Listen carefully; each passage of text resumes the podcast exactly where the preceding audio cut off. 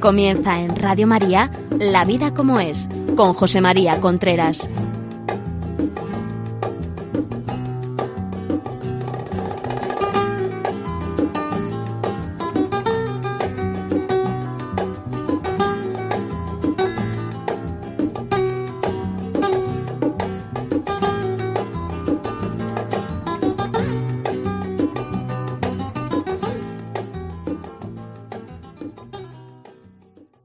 Continuamos hoy eh, el conocimiento del otro, el noviazgo. Si ustedes han seguido estas conferencias, pues sabrán que hemos dedicado una parte al noviazgo, una parte en la cual mm, hemos hablado de muchas cosas, hemos hablado de, bueno, pues dificultades, que tiene el noviazgo actualmente, ventajas, etcétera, etcétera, y nos quedamos parados porque no nos dio tiempo en una hora de hablar de la sexualidad.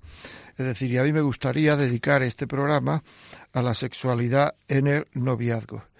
La sexualidad en el noviazgo, o más bien sexualidad, el noviazgo en una sociedad hipersexualizada. Ya saben ustedes que si este programa lo quieren pedir para tenerlo en un CD, lo pueden pedir a Radio María. Bueno, pues el noviazgo en una sociedad hipersexualizada. El noviazgo ha tenido sus dificultades siempre, es decir, eh, ha tenido unas dificultades, pues cuando, por ejemplo, eh, la gente vivía afuera, había noviazgos a distancia, y esos noviazgos a distancia eran muy difíciles de llevar porque eran caros. Había que dar conferencias, había que poner conferencias, las conferencias tardaban mucho. Ahora ya, pues eso no pasa, incluso ahora se pueden tener noviazgos a distancia que, bueno, que puedes estar viendo a la persona todos los días, aunque esté en Australia, y hablando con ella, etcétera, etcétera. Antes los noviazgos a distancia, pues se decía que eran negativos porque bueno, por muchas razones, porque no se veían, porque no se.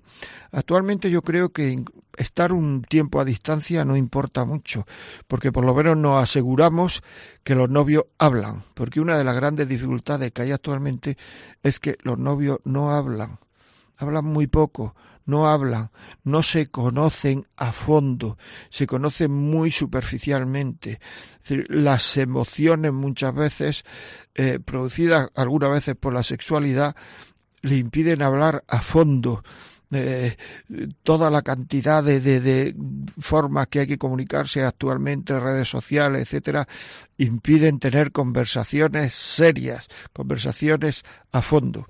Es un problema que hay que, que hay que, bueno, que hay que afrontar y que hay que solucionar. También, bueno, pues actualmente eh, hay toda una cultura de hacer que la mujer se comporte como un hombre en el tema de la sexualidad. Esto algunas veces mm, pues le puede parecer difícil a algunas personas esto que estoy diciendo, decir, pero ¿cómo? Esa presión, hay una presión para que la mujer se comporte en el tema de la sexualidad eh, de una manera mm, como el hombre, etcétera. Pues sí, existe esa presión, o sea, se ven series de televisión, se ve donde las chicas no se pueden aguantar y le quitan las camisas a los novios, etcétera.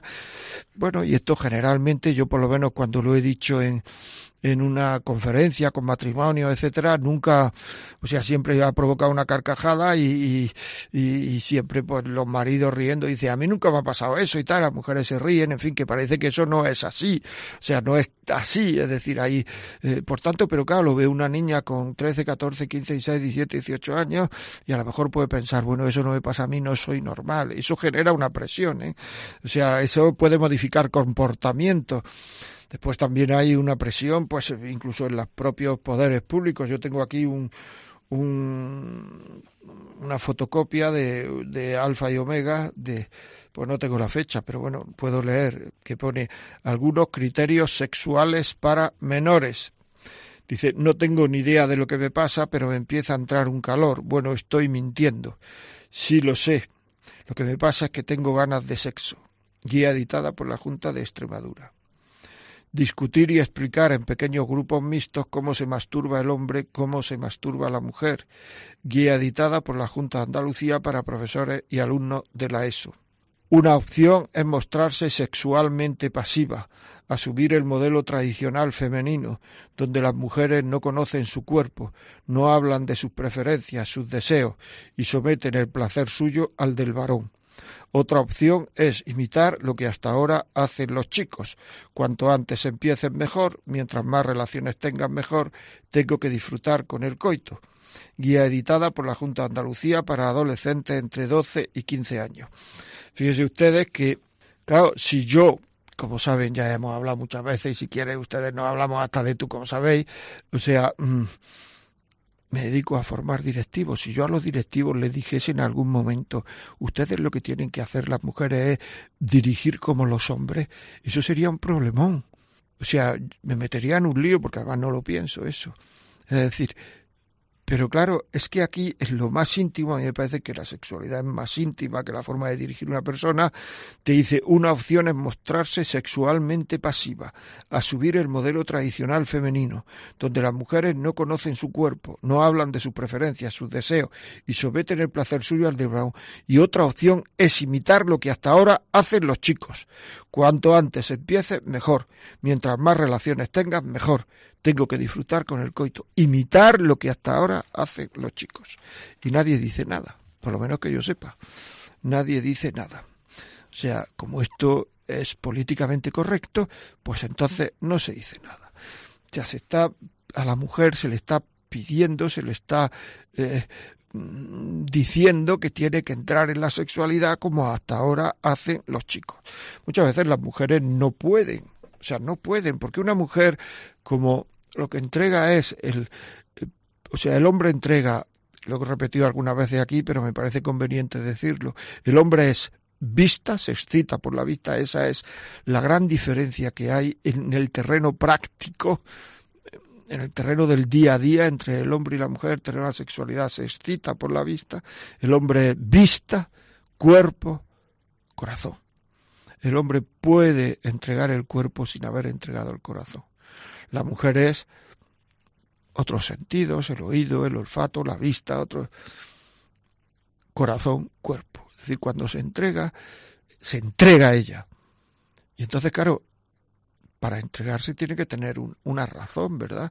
Porque si esa razón no existe, pues entonces, fíjense ustedes, aquí tengo 3 de diciembre del año 2000, o sea que hace tiempo ya, ¿eh? Diario La Razón. En Gran Bretaña, la BBC hizo público ayer un estudio según el cual el 41% de las británicas confiesa que han mantenido relaciones con hombres con los que jamás se hubieran relacionado de no estar bebidas. El informe revela que casi la mitad de las jóvenes entre 18 y 30 años se emborrachan de tal forma al menos una vez a la semana de forma que la embriaguez les pone en peligro. Dicho peligro está relacionado con la imposibilidad de tomar decisiones sobre cuestiones como el sexo. Bueno, es un hecho, es decir, según si lo dijo la BBC y tal, pues parece ser que esto es así, ¿no? Es decir, que hablando con, con, un médico de atención primaria una vez me dijo es que muchas veces las decisiones sobre el sexo para las mujeres son muy duras es decir, porque es que mm, él estaba en un pueblo, pero es que muchas veces las mayores borracheras o las mayores pastillas del fin de semana, pues las toman las niñas, porque muchas veces le están obligando a hacer cosas en terreno de la sexualidad que no harían, pero entonces van a ser rechazadas, van a ser tachadas de raras, van a ser tachadas y entonces lo que tienen que hacer es beber o tomarse unas pastillas que las saque un poco de sí mismo y entonces ya. Todo esto es muy fuerte. ¿eh? Todo esto, si es verdad lo que me dijo ese médico, es un tema muy fuerte, muy, es decir, y es que mm, tenemos que saber que en esta sociedad se le está pidiendo muchas veces a la mujer que dé lo que muchas mujeres no están dispuestas a dar. Lo que pasa es que le faltan argumentos y la y la y la y los padres muchas veces no argumentan, no le dan la formación suficiente para que puedan mostrarse con libertad en el terreno de la sexualidad. Bueno, todo esto lógicamente afecta al noviazgo y muchas veces afecta incluso al noviazgo desde el principio. Empieza uno a salir con un niño, un noviazgo es, como hemos dicho algunas veces, eh, eh, coherencia, él dice, él hace, yo digo, yo hago, voy viendo, no voy viendo, voy mirando, dejo de mirar, dejo de ver, dejo de... voy viendo a ver si realmente, a ver cómo es el otro. Confianza, pues ya cuando voy viendo que se va teniendo a lo que a mí me parece que es lo que yo buscaba, voy teniendo más confianza, cuento más cosas, me abro un poquito más, etcétera, y compromiso. Ya existe un compromiso, de hecho la palabra compromiso y noviazgo en muchos idiomas eh, son distintos, ¿no? Es decir, que no compromiso emocional en el noviazgo, me refiero. Y entonces, ¿qué es lo que ocurre? Pues que al principio de salir, cuando todavía casi no han empezado la fase de coherencia o está muy al principio, pues se van a la cama y entonces eso genera en la mujer una especie de, de, de apego hacia este chico una especie de, de, de, enganche, perdón, la expresión es un poco fea, pero ahora mismo no me sale otra palabra, una, una especie de enganche que les hace, que le hace, pues, eh, incapacitada para tomar decisiones, sobre todo si es el primer chico con el cual tiene relaciones, porque ha entregado el corazón antes que el cuerpo ha entregado el corazón y entonces ya dejar a ese chaval le cuesta muchísimo y ese, ese noviazgo puede continuar con una persona no libre. El hombre, como puede entregar el cuerpo sin entregar el corazón, porque así estamos hechos, pues entonces puede ser mucho más libre en ese noviazgo para dejarlo cuando no interesa que la mujer. Y eso mm, es un tema, eso es un tema grave, eso es un tema muy importante que se sepa y se piense, porque luego hay grandes dificultades para dejar un noviazgo. Las mujeres que, que, que, han pasado por el sexo durante el noviazgo tienen más dificultades para dejar el noviazgo que las que no han pasado los hombres más o menos las mismas, esa es la verdad, según toda mi experiencia personal de hablar con chicos, con novios, con claro, por tanto, mm, por tanto es un tema que hay que tener en cuenta, ¿no? Es decir, el tema de, de, de, de, saber dejar al otro, el tema de qué me estoy jugando, si realmente hay, hay hay relaciones en el noviazgo, es decir, que eso es muy importante, es saber, saber, saber dejarlo. Es decir, después está todo el tema que a mí también me gusta tocar en este, en este, en esta conferencia, en esta charla, en este programa, me gusta tocar, que es el tema de la pornografía. Esto ahora mismo hay una serie de, heridas que se están, eh, el grado, yo diría, de sexualización de un noviazgo es proporcional a la felicidad del mismo si se rechaza de una manera continuada el valor de la continencia, del saber aguantarse hasta casarse antes del matrimonio, lo que no se está entendiendo en el fondo es que el matrimonio es un punto de no retorno que cambia radicalmente la vida. Yo me he encontrado muchas parejas porque tampoco son el 100% ¿eh? las que tienen relaciones, no nos equivoquemos. O sea que, que claro, lo que, digamos, parece que lo negativo tiene mucha más influencia que lo positivo. Pero yo me he encontrado parejas que, que tienen, pues eso, una relación mm, muy sexual en el noviazgo. Y esas parejas tienen dificultades para saber que el matrimonio es para siempre. Es decir, no, no, no se entiende que eso pueda hacer para siempre. No se entiende la indisubilidad del matrimonio. Y esto es un tema preocupante, un tema que hay que saberlo. Es decir, igual que la pornografía. La pornografía es como el agua salada, cada vez nos da más sed. Como he dicho antes, el grado de sexualización del noviazgo es inversamente proporcional a la felicidad del mismo. Cada vez más imágenes más duras en la pornografía. Impide tener una visión de conjunto, curiosidades más fuertes del hombre y la mujer. El hombre se excita con la vista, la mujer más con lo que se ha dado a llamar últimamente el sexo escrito. Y ese sexo escrito eh, lleva también a una obsesión grande.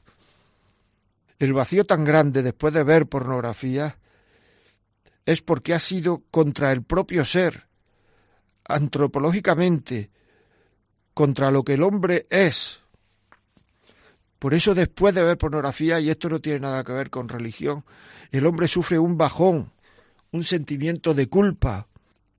Y esto es esto impide querer, porque no hay visión de conjunto, porque ayuda, porque no ayuda a tener una visión de la mujer, porque no ayuda a, a, a, se está, está rompiendo muchos matrimonios por la pornografía. Os voy a leer un escrito de un chaval con el cual estoy hablando con una cierta frecuencia ahora, porque le dije que me lo escribiera, que lo iba a decir en la radio. Es un escrito, no sabía lo que me estaba jugando cuando empecé a tontear con la pornografía. He sido adicto desde los 12 hasta los 20 años y me ha quitado las ganas de vivir. Cuando ya te das cuenta de que la pornografía pasa a controlarte a ti y te convierte en esclavo, es que realmente tienes un problema. Esto es así. Para excitarse en el tema de la pornografía, cada vez se necesitan imágenes maduras. Imágenes maduras. Y llega un momento en que esas imágenes solo se pueden conseguir pagando.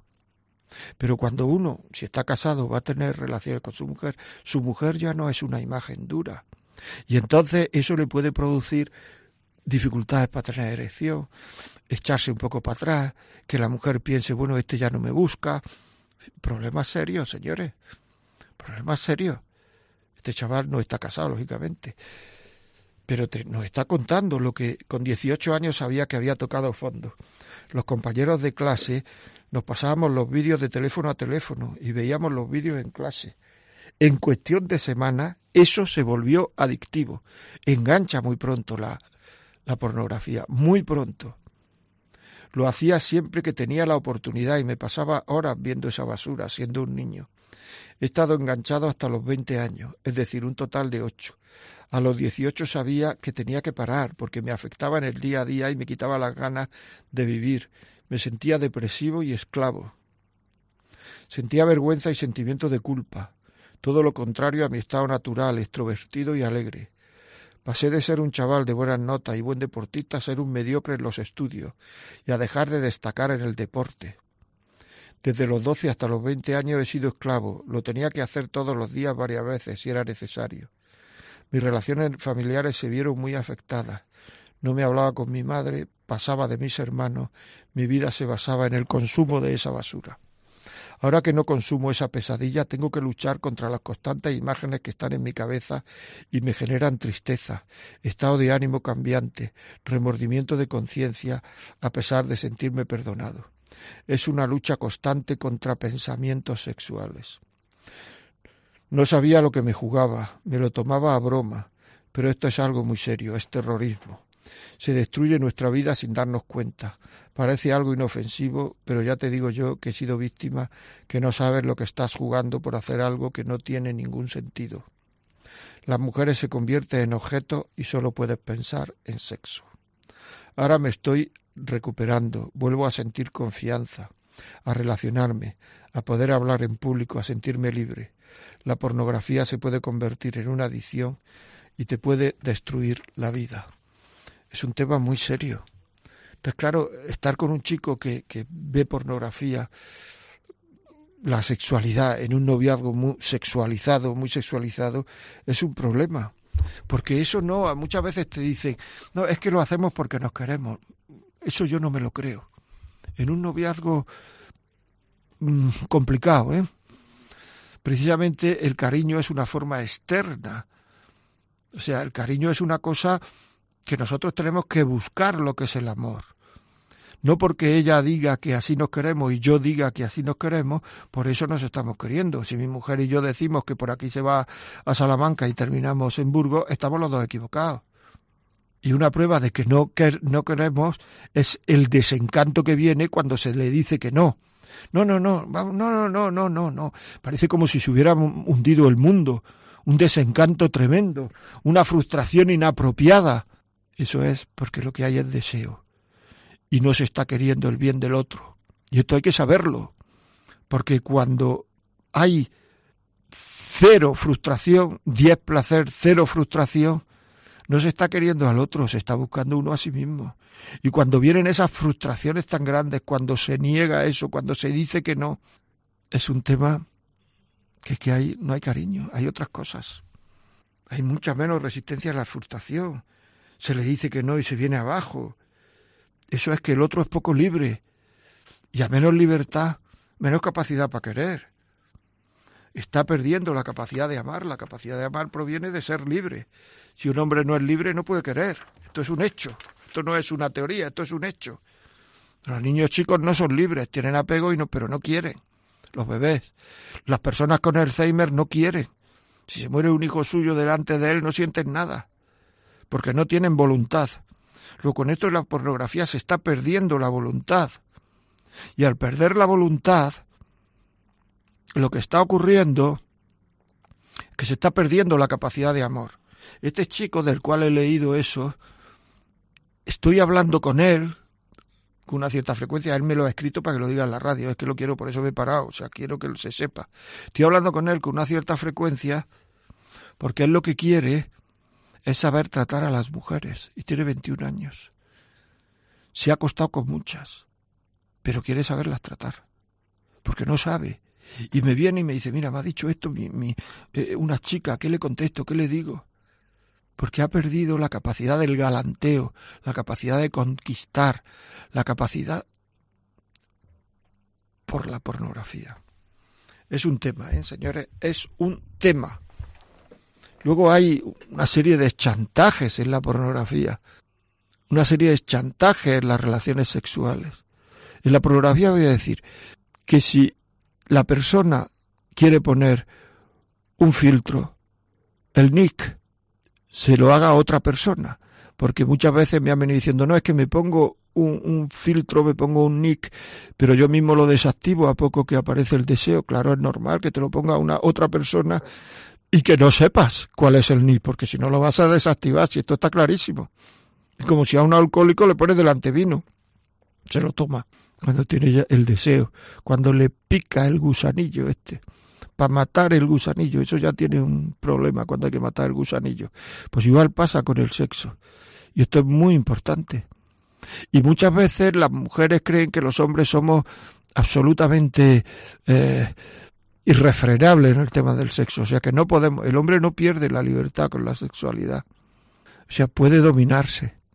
No es una cosa ya que pobrecito, no, no, no, no. Eso muchas veces los hombres lo hacen así para para llegar antes a, su deseo, pero uno puede dominar si nadie se ha muerto por eso. ¿eh?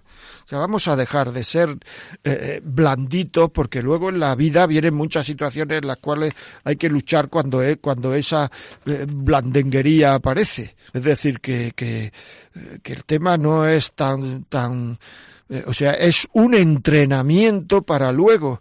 Yo tengo aquí una, una, algunos email en que dicen, pues eso, que, que que es un entrenamiento, es decir, yo me casé con, con yo me casé con cáncer y tuvimos que tener muy pocas relaciones durante mucho tiempo.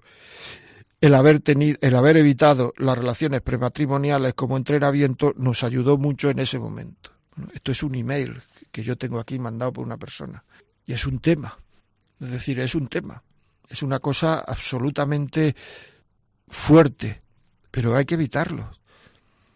Yo tengo una serie de, de, de, consideraciones que vamos a entrar ahora dentro de un momento después de la, del parón que vamos a hacer. Consideraciones porque a mí me parece que el, tener relaciones es negativo en el noviazgo. La distancia que me quema y me duele la que siento cuando estoy cerca de ti. Yo te miro y no te veo, te toco y no te siento, no eres quien yo conocí detalles se perdieron, las caricias se rompieron como un vaso de cristal. Y sé que dentro de tu cuerpo queda un, universo que me puedas regalar. Hazme una señal, apretemos bien las manos para volverlo a intentar. Aunque sé que estás ahí, pero necesito más, un poquito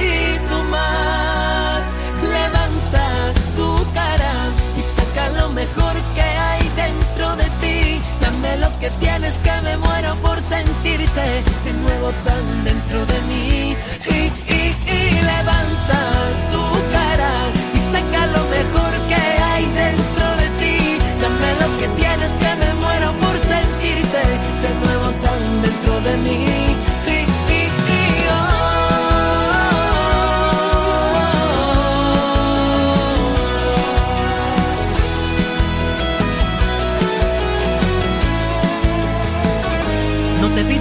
Cara, ni tampoco de tu tiempo por cumplir con tu papel. Te pido que seas sincera y si es verdad que algo te importa, que tú me lo hagas creer Manifiesta tu cariño y muestra tus intenciones si lo sientes de verdad. No es lo mismo un te quiero acompañado de un buen gesto a tenerlo que imaginar. Hazme una señal, apretemos bien la mano para volverlo a intentar. Aunque sé que estás ahí, pero necesito más, un poquito más. Levanta tu cara y saca lo mejor que hay dentro de ti. Dame lo que tienes que me muero por sentirte de nuevo tan dentro de mí.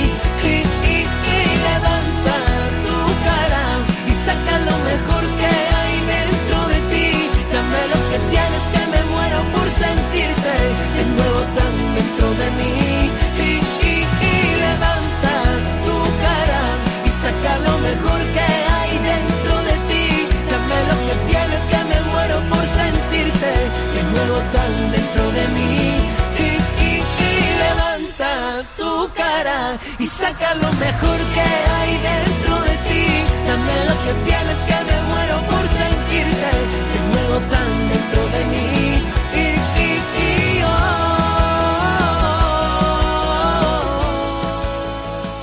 Bueno, seguimos aquí, amigos. Estamos hablando del noviazgo, sexualidad en el noviazgo. Hay una serie de relaciones. La primera es el, tema este de alfa y omega. Eh, está hay un empuje hacia la sexualidad en que, que, que- que la mujer tenga relaciones. Pues mire, mm, cuando se piensa en un noviazgo que sería mejor dejar de tener relaciones y se lo proponen los dos y vuelven a caer, se lo propone y vuelven otra vez, esto lo que produce es una especie de aburrimiento en el noviazgo, aburrimiento en el noviazgo, que hace que ya se pierda la ilusión por el noviazgo. Es decir, el sexo hace que se pierda la ilusión en el noviazgo. Y esto, pues el otro día lo escribió el Wall Street Journal, ha salido en, en, algunas otras revistas, en algunas otras revistas mundiales, a nivel mundial, americana, a nivel mundial, porque el sexo sigue la ley de los rendimientos decrecientes, que es esta ley que dice que si yo tomo un día un, un alimento buenísimo me gusta mucho, si lo tomo dos, si lo tomo tres, si lo tomo cuatro, si lo tomo cinco, pero llega un momento en que quiero cambiar. Entonces el sexo me tira mucho, me tira mucho, me tira mucho, pero llega un momento en el cual con esa persona ya me aburre. Y entonces, si esto ocurre en el noviazgo y llegan al matrimonio, a los pocos meses de casarse están aburridos ya. Porque ya, o sea, eh, es, eh, en el terreno de los sentidos hay que vivir una cierta sobriedad. Cuando uno se da un atracón, yo por ejemplo puedo contar que yo me di un atracón cuando era pequeño de bolas de coco. O sea, iban a venir unos amigos a casa y, y unos amigos de mi padre, yo era pequeño, entonces pues vi que había allí unos dulces y me las comí enteras, todas, no dejé ni una. Me pegué luego mi madre una paliza tal, pero mira, lo estoy recordando ahora, me vino muy bien eso, para saber mantener una cierta sobriedad. No he vuelto a pedir el coco, no he vuelto a probar el coco. Cuando llegaban a, casa algo de coco, me dice mi mujer, esto tiene coco, ¿eh? O sea, sabiendo que es que no puedo, que me da ganas de vomitar. Actualmente hay gente que te dice, es que yo veo como mujer a todas menos a la mía, la mía es que me aburre, es que ya no me atrae. Yo muchas veces, si tengo una cierta confianza, le digo, te habrás dado un atracón, ¿no? Y siempre hasta ahora, las personas que se lo he dicho me ha dicho que sí. Si no tengo confianza, lo que le digo es eso por el exceso de relaciones. Porque eso es lo que está pasando actualmente, que el exceso de relaciones está llevando a mucha gente a tener más relaciones de las que el cuerpo pide o aguanta. Esto lo está haciendo lo- los, los anticonceptivos, claro, porque desde Adán y Eva hasta los años que 60, todo el mundo que no quería tener relaciones, salvo rarísimas excepciones, pues se tenía que aguantar, porque así era la vida. Luego, claro, cuando tenía relaciones no le parecía una cosa aburrida.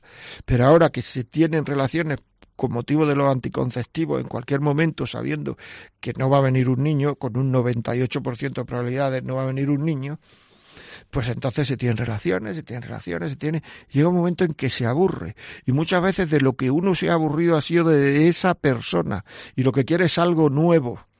Por eso los días de fiesta lo que se come es algo nuevo. No, no tiene por qué ser más caro, pero, pero sí a lo mejor más elaborado o menos frecuente en el país en que uno está. Y entonces eso produce una cierta alegría. Si comiéramos todos los días lo mismo, terminaríamos aborreciendo esa comida.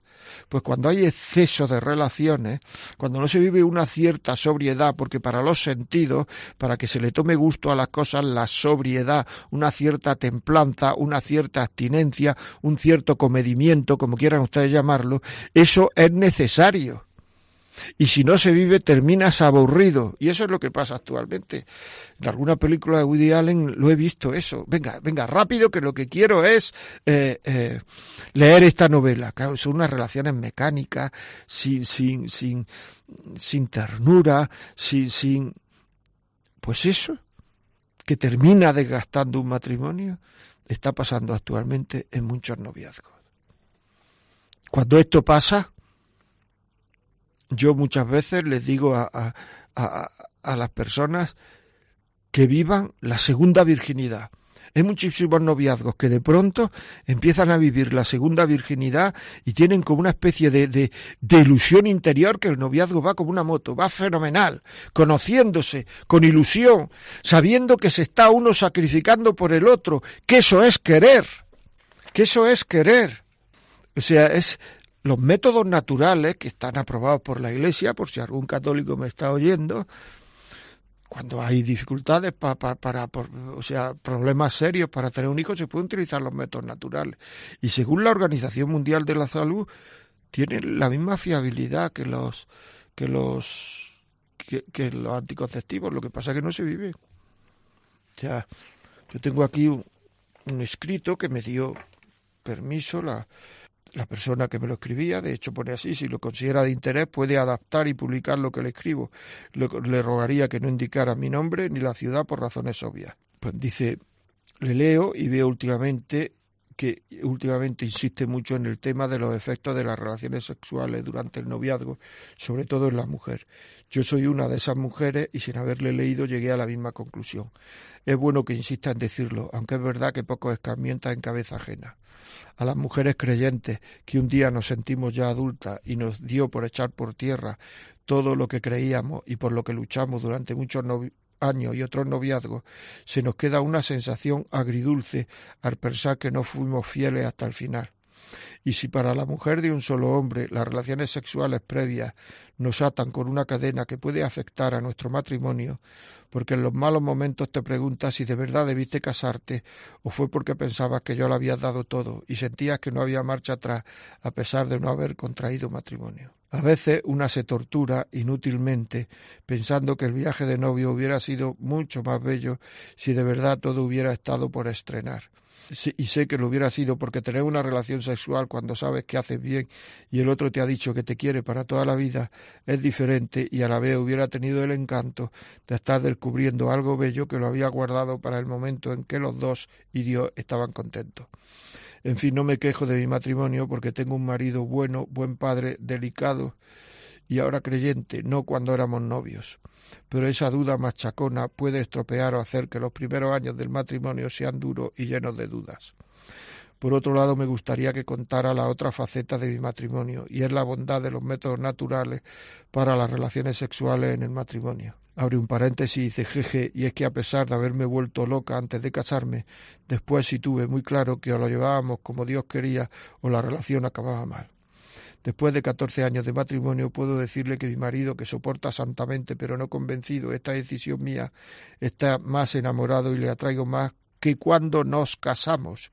Yo le digo que es por el famoso Billy y él no se lo cree, pero estoy convencida de que vivir la sexualidad con ese sacrificio hace que el hombre buena se sienta, bueno se sienta más atraído por su mujer, no sé por qué, pero así lo creo yo.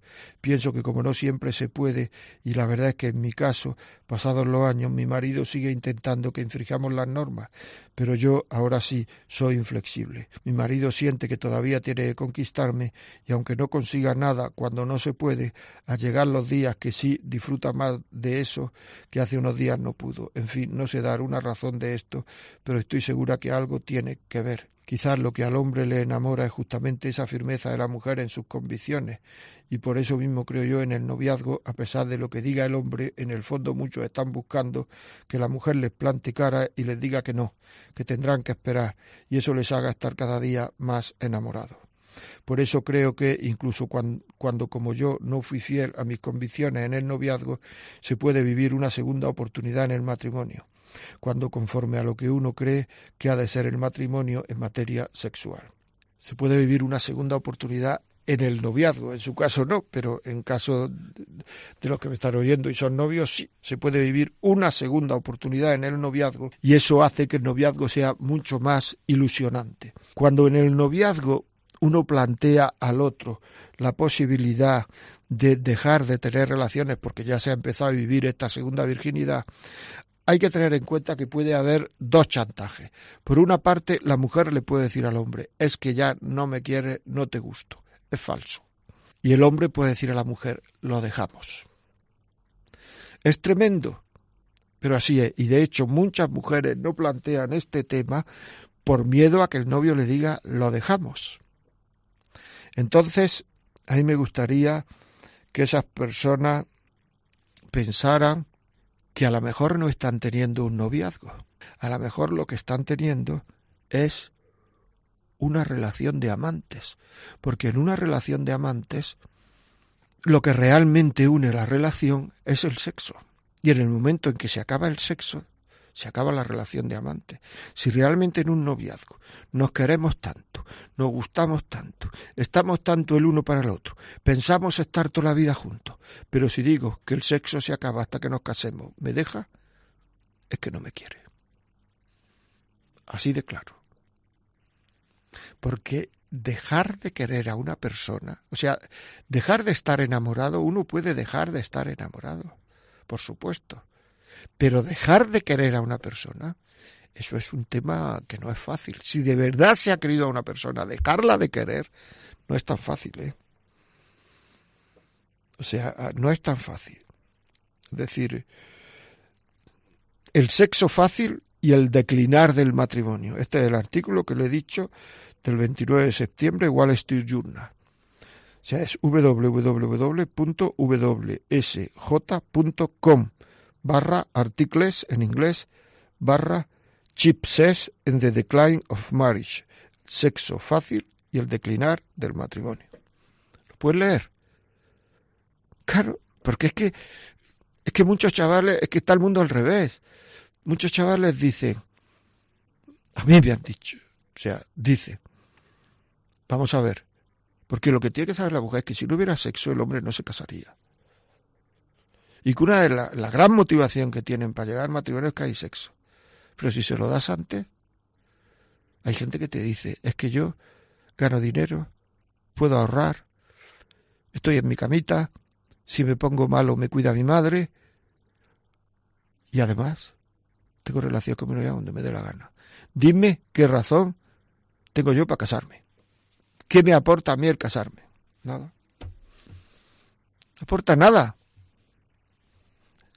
El irse a vivir juntos, otra de las causas, o sea, las personas que han vivido juntas según el Instituto de la Familia canadiense, que es una institución estatal que no tiene nada que ver con ninguna congregación religiosa, según dice ellos, es decir, y lo tengo aquí delante, las personas, las parejas que viven antes se divorcian más, al menos donde está hecho este estudio, Estados Unidos, Canadá y Gran Bretaña. El 63% de las mujeres que habían cohabitado antes del matrimonio se divorciaron, frente al 33%. No es que se divorcian más, es que se divorcian prácticamente el doble. Hay más infidelidades y luego además, en la mayoría de los casos, ese vivir juntos se deja. Con lo cual, no es que ya te han echado de un trabajo o no te han cogido si eras becario, sino que es que como persona te han dicho no me sirve. Es decir, que ese fracaso ya no es en el área profesional, es en el área personal de la persona. Hemos intentado, no hemos puesto a prueba y no me sirves. Luego la persona dejada es un tema duro que además ya tiene que reemprender relaciones con personas que han vivido juntas, etcétera, más o menos, no siempre, pero más o menos.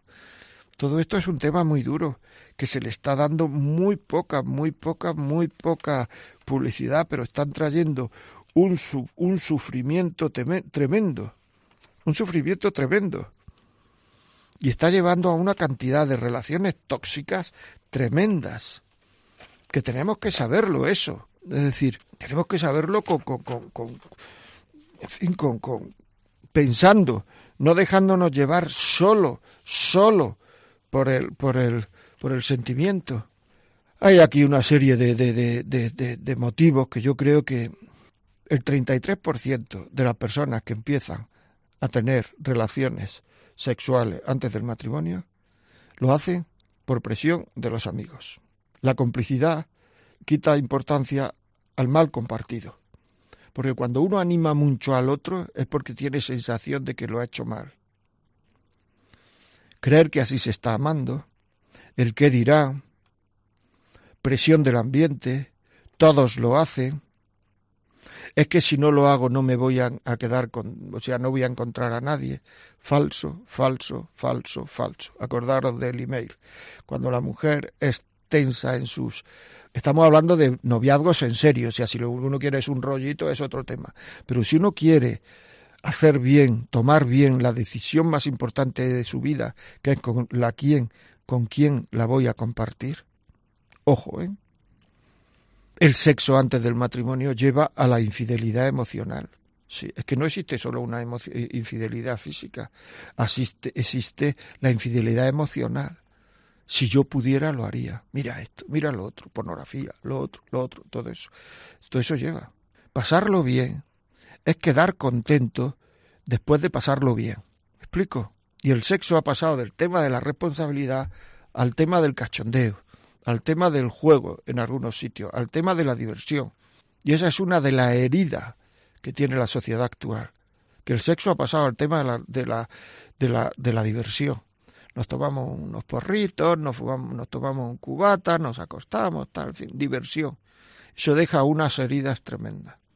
Aquí llamó una señora, aquí al programa, hace unos programas, no me acuerdo cuándo, diciendo que ella había abortado tres veces, la primera vez en Francia que se había acostado con todos los hombres que le había dado la gana, que tenía cincuenta y tantos años, que había tomado drogas muchas, que tenía cirrosis o trastocado el hígado, lo tenía mal. Le pregunté, ¿y qué quiere que lo que quiere decirnos? Porque dice que cualquier relación sexual, incluso aquellas que uno ha tenido estando borracha, no salen gratis. Dejan una huella profunda en la mujer. Ella hablaba como mujer, por eso digo la mujer. Caricia erótica, hay mujeres que se ponen muy contentas de gustar. Eso es una falta de autoestima muchas veces, muchas veces. ¿Pero ustedes creen de verdad que una chica de 20, 25 años no va a gustar? Tan bajo concepto tienes de ti mismo. O sea, una chica no va a gustar. Si no es que le gustes tú, es que le gusta tocarte. Porque le gustaría tocar a otras personas. Porque lo que le gusta es tocar, no nos engañemos. Que aquí hay mucho engaño en todas estas cosas. Muchas veces el mero hecho de tener relaciones, uno eh, deja de, de, cuidar ese aspecto y empieza a mirar alrededor a todo el mundo, cómo lo hará este, cómo lo hará esta, cómo lo hará. Es decir, te saca de la, de la relación. Y en los hombres el sexo tiene un factor un poco obsesivo. Es decir, que ya se ve uno y lo más importante es dónde nos vemos, dónde nos vamos, dónde esto, dónde tal, dónde no sé cuánto, dónde no sé qué. Y falta paz en esa relación para hablar. Aparte de que a partir de ese momento, y me encontraba muchas personas, uno ya tiene un pasado, uno tiene un pasado, un pasado, que a lo mejor encuentras luego a una persona buena, maja, y no te va a aceptar ese pasado. Que esto es un tema muy serio. Es decir, que a mí me parece que es un tema muy, muy, en muchos casos hay un anhelo del corazón humano. El corazón tiene, el, el, hombre como, como ser físico tiene deseos y el hombre como ser espiritual tiene anhelos. Y un anhelo del corazón humano es, es, ser querido en exclusiva. Si tú le preguntaras a millones de personas, ¿a ti te gustaría casarte con una persona que hubiera tenido muchas relaciones o pocas? Te pocas. Pocas o ninguna, te ninguna, porque todos tenemos el anhelo de ser querido en exclusiva. No caigamos en, si lo dejamos me deja. Si te dejas que no te conviene, si te dejas que no te quiere. Proyecto de vida roto muchas veces.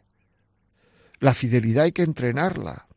Y luego ser menos libre. A más consumismo, menos dominio de uno mismo. A menos dominio de uno mismo, menos capacidad de ir adelante cuando las emociones son negativas. Lo que hemos dicho antes de muy poca capacidad de frustración menos capacidad y contracorriente. Y a menos capacidad y contracorriente, menos capacidad de querer. Así de claro, menos capacidad de querer. En muchos casos hay muchas personas que se están sintiendo o creen que se están sintiendo queridas como ellas no les gustaría sentirse queridas y están tragando y están pasando. Y muchas veces esas relaciones sexuales no son relaciones entre personas, son relaciones entre cuerpos, es una relación solo sexual, no es una relación entre personas. Hay mucho engaño en todo este tema. Un hombre me decía que había sido infiel a su mujer y digo, ¿y por qué ha sido infiel? dice, porque yo siempre que he pedido sexo se me ha dado. No, no, no voy contracorriente. No, no, no. Poca capacidad de frustración, lo que venimos diciendo. Merece la mena un amor limpio, un mirarse a los ojos. Muchas veces me preguntan, ¿cómo sabe uno que la cosa va bien? La cosa va bien cuando nos miramos a los ojos y con esa mirada nos sentimos queridos, nos agarramos la mano y se termina sonriendo. Cuando las cosas, cuando hay sentimientos negativos en una pareja, es difícil mirarse a los ojos y sonreír. Si hay alguien que me escucha, porque ya voy a terminar, y cree en Dios, que sepa que lo que separa de Dios nunca une al hombre, aunque se crea que a corto plazo lo une. No es verdad. Lo que separa de Dios nunca une al hombre. Bueno amigos, ya sabéis, si queréis este programa, pensáis que queréis tenerlo en un CD, llamar a Radio María.